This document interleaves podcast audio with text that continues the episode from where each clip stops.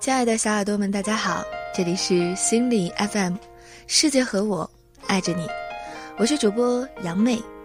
今天呢，要跟大家分享这样的一篇文章，来自于一位心理学的在读博士海伦岩所写的。几乎所有的焦虑都源于这一个小问题。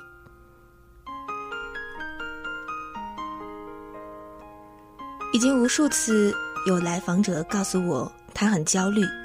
焦虑到凌晨三点还在修改第二天演讲的 PPT，焦虑到精心策划了两年的项目从来没有实际过一步，焦虑到他必须花费半年的时间来分析完所有品牌的所有价位的所有型号的手机，才满怀忐忑地买下性价比最高的那一部，然后马上又后悔。我总结起来，几乎所有的焦虑都出自一个根源，那就是绝不允许自己出半点差错。在那个宁死也要捍卫的完美形象背后，总是藏着一颗惊魂不定、不堪一击的小心脏。尽管大多数抱怨自己焦虑的人看起来痛苦、自怜，甚至自恨，但我想说。其实你是太猖狂啊，因为你想一步登天，因为你认为自己就应该是个完美的神。然而戏剧性的是，如此的追求完美，竟变成了一件最不完美的事。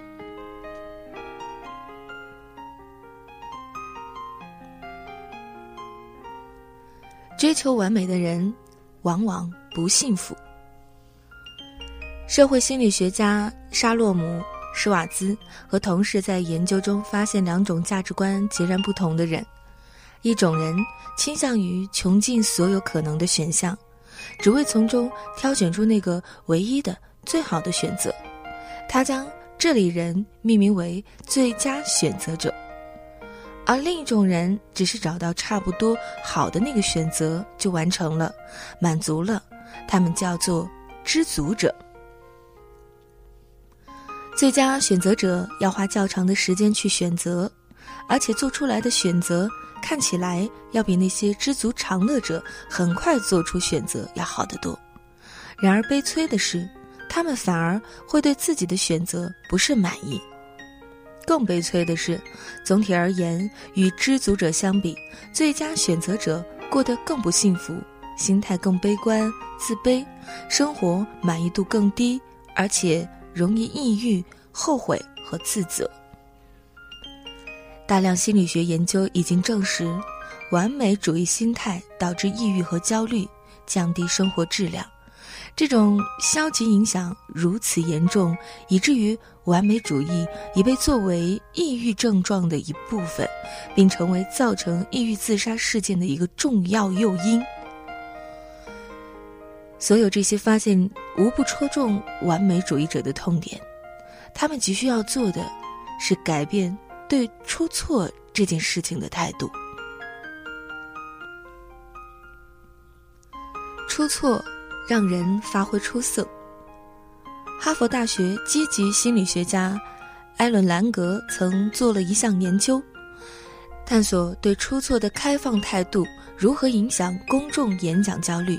实验将参与者随机分成三组，让他们做演讲。A 组参与者被告知，出错是不好的，完美主义；B 组参与者被告知，出错是难免的，自我原谅；而 C 组参与者被告知，请在演讲中出一个错误，而且还可以出更多的意外错误，好奇开放。结果。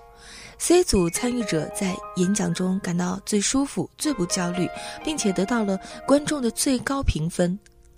之所以如此，正因为这组参与者已经把完美的自我抛在了脑后，只是专注的去表达，好奇的去探索这次经历所带来的可能性。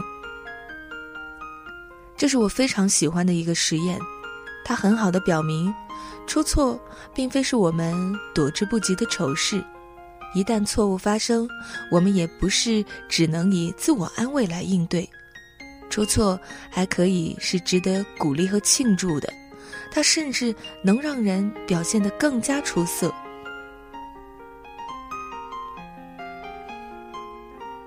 出错让人更有魅力。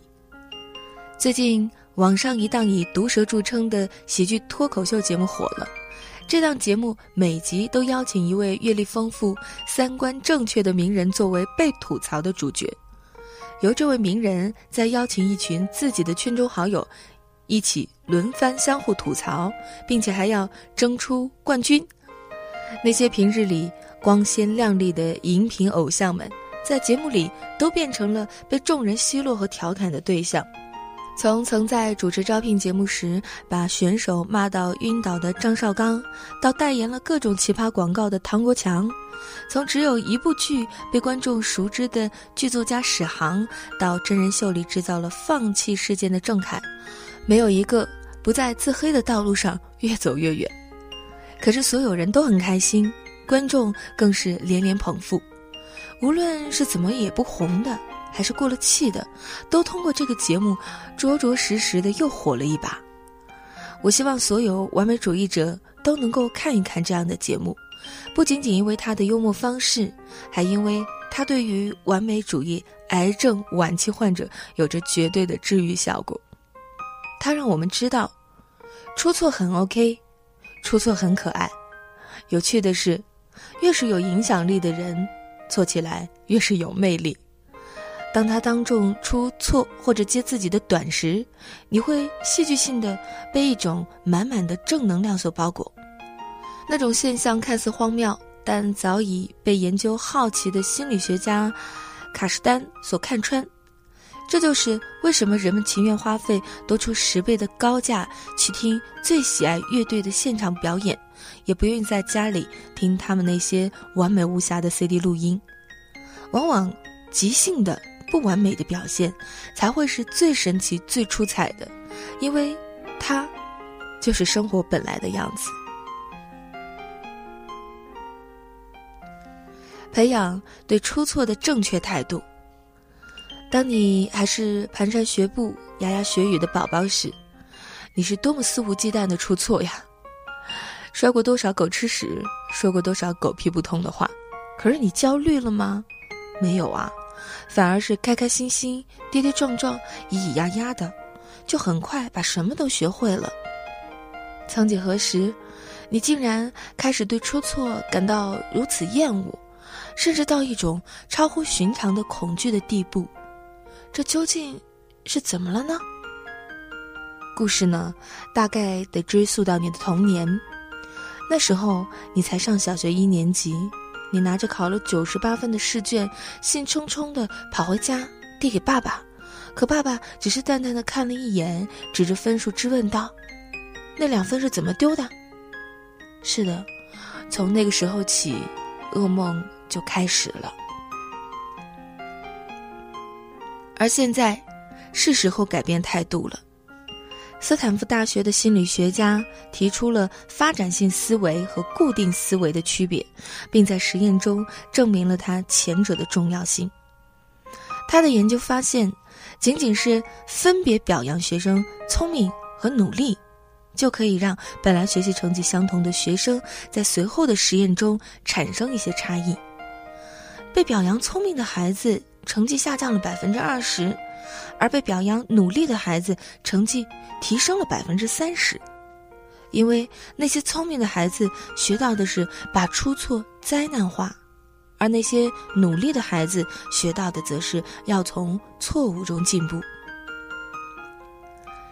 记得我刚读积极心理学研究生的时候，教授介绍我一项研究，关于领导者如何帮助员工从错误中学习。我当时觉得这一点也不积极心理学，毕竟这是一个关于错误的话题。迫于学术成果的压力，我勉强接下这个活。可是后来，它却变成了我研究生期间做过的最有意义的一个课题。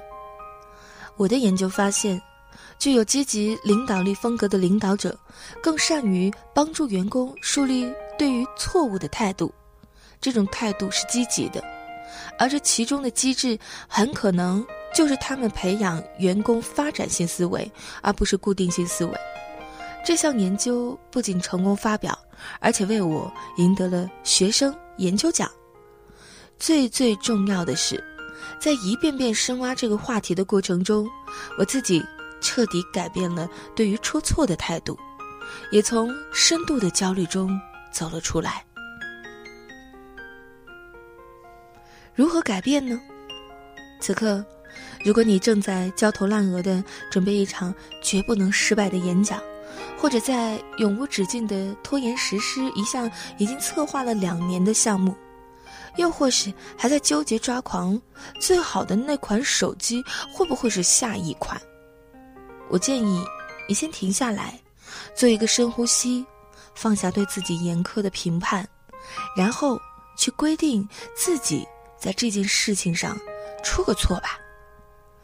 最糟糕的情况不是你出了错，而是你居然没有要出错的勇气，像是去完成一个优雅的任务一样去完成这次出错，同时带着孩子一般的好奇心去观察接下来会发生什么，有什么有趣的事情出现，结果如何，你学到了什么。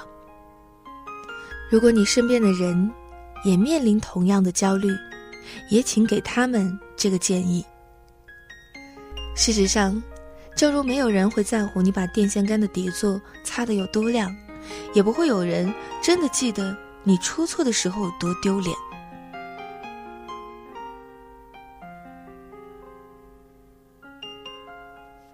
更多心理学深度好文，欢迎搜索关注微信号“心理公开课”，上进青年的心理进化部落。本期的节目到这里就结束了。如果你想收听我的最新节目，可以下载心理 FM 客户端，第一时间收听温暖。你也可以关注心理 FM 官方微信账号，搜索公众号“心理 FM” 进行关注就可以了。我是主播杨妹，这里是心理 FM，世界和我爱着你。